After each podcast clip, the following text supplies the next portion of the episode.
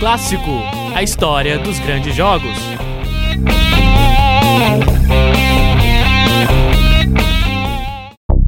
Oi, você que se liga no É Clássico de hoje. Eu sou o Nicolas Amos, acadêmico de jornalismo da Univale. Aqui, toda semana eu conto a história de um grande jogo do futebol brasileiro e mundial, relembrando escalações e narrações históricas. E o É Clássico de hoje é um É Clássico especial. Afinal, hoje eu conto a história de um dos jogos mais marcantes da maior rivalidade do planeta. Brasil e Argentina na final da Copa América de 2004, em Lima, no Peru. A Argentina queria terminar um jejum de 11 anos depois de ter caído na fase de grupos da Copa do Mundo de 2002.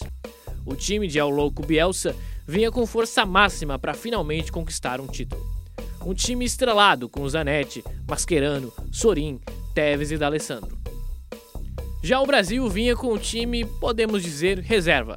Apenas Kleberson era remanescente daquele time do Penta. A Argentina passou por times como Uruguai, Espanha e México. O Brasil passou por Chile, Costa Rica, México e Uruguai, assim como a Argentina, mas no mata-mata. Brasil e Argentina.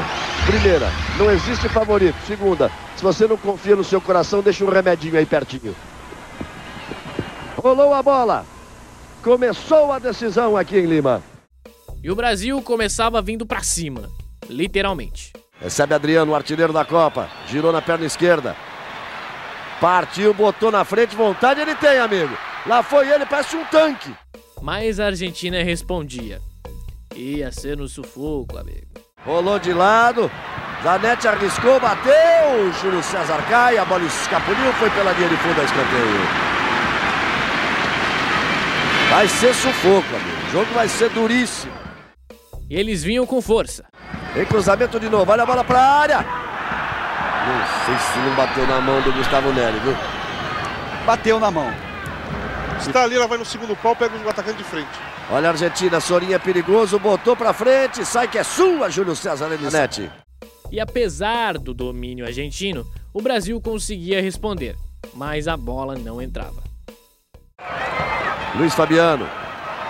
Pode ser ele a decidir essa Copa. Tô com palpite. Aí, Michael. Cruzamento. Adriano chegou a bandanciar e fez a defesa. Tem que dar um sustinho neles também para eles não ficarem absolutos no jogo. Mas a tragédia, pelo menos nessa parte do jogo, estava anunciada. E aos 19 do primeiro tempo, deu ruim. Olha a dificuldade do Michael sair jogando. A Argentina já tomou. Esse é o perigo. Ó. Pega a defesa aí, é pênalti. É pênalti. É pênalti, não há o que discutir. Na saída errada do Michael. O Michael não está conseguindo se posicionar no jogo. Ele não consegue sair. Mais uma vez o Brasil errou. Já fez de pênalti nessa Copa. Vai autorizar Carlos Amarilla.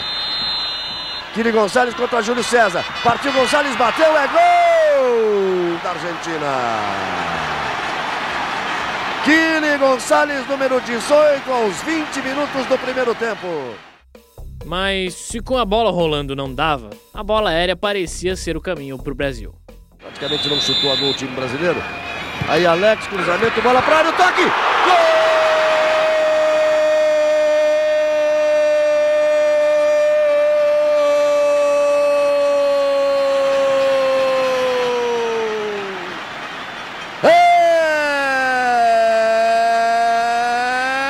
É do Brasil! Brasil!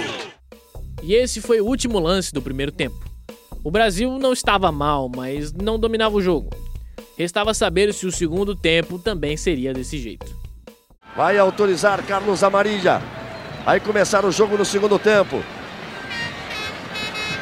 Na história moderna da Copa América, é a primeira vez que Brasil e Argentina estão decidindo um título no confronto direto. O Brasil começava o segundo tempo indo para cima, mas não levava muito perigo. Aí Adriano, com vontade, bateu cruzada, a bola passa na frente do gol e a bola me pareceu meio perto da bola. Partiu Adriano, perna esquerda, jogou em cima da barreira, estava muito perto.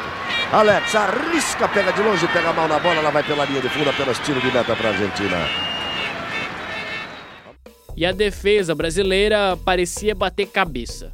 Fez o toque por lá, Rosales, passou livre, Argentina na trave, o Brasil se safa. Que bobeira incrível da defesa brasileira. Em um determinado lance, bateram cabeça de tal forma que não teve jeito. Faz o toque para Zanetti, Gustavo Neri na marcação, cruzamento, quem é que sobe? Falhou, Renato, olha a bola batida, gol! Gol da Argentina! Sobrou pro Delgado. Na falha do Renato, se não me engano, quero ver de novo para não cometer injustiça.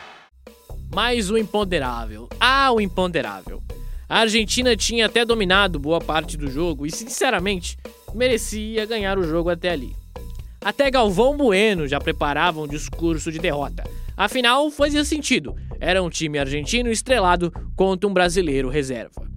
Mais um imponderável.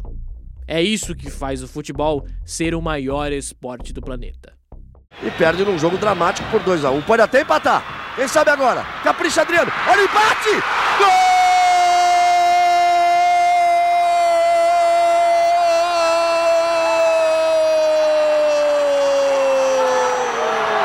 Pode até empatar! É do Brasil!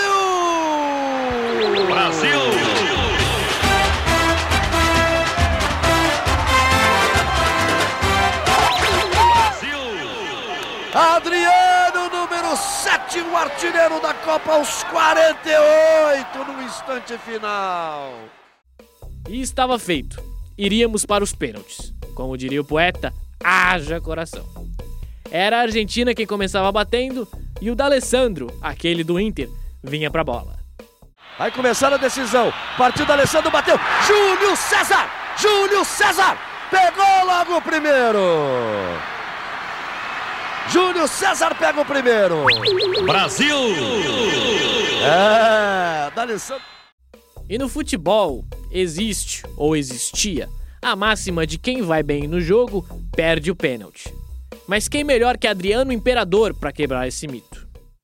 Partiu Adriano, bateu! Gol! Com categoria! E parecia não ser dia da Argentina mesmo. Outro para bater. Raizinho Júlio César partiu, bateu para fora! Para longe do gol do Brasil! Brasil! E depois de muitas cobranças, o zagueiro Juan tinha a bola do título nos pés. Ele contra Bondancieri. Vai Juan para cobrança. Partiu, bateu, acabou! Acabou! É campeão Copa América! O jovem time brasileiro! Os meninos do Brasil conquistam a Copa América! E no fim, o Brasil foi campeão daquela Copa América. O primeiro Brasil e Argentina em uma final de Copa América teve vitória brasileira, o que garantiu que o jejum dos hermanos continuasse.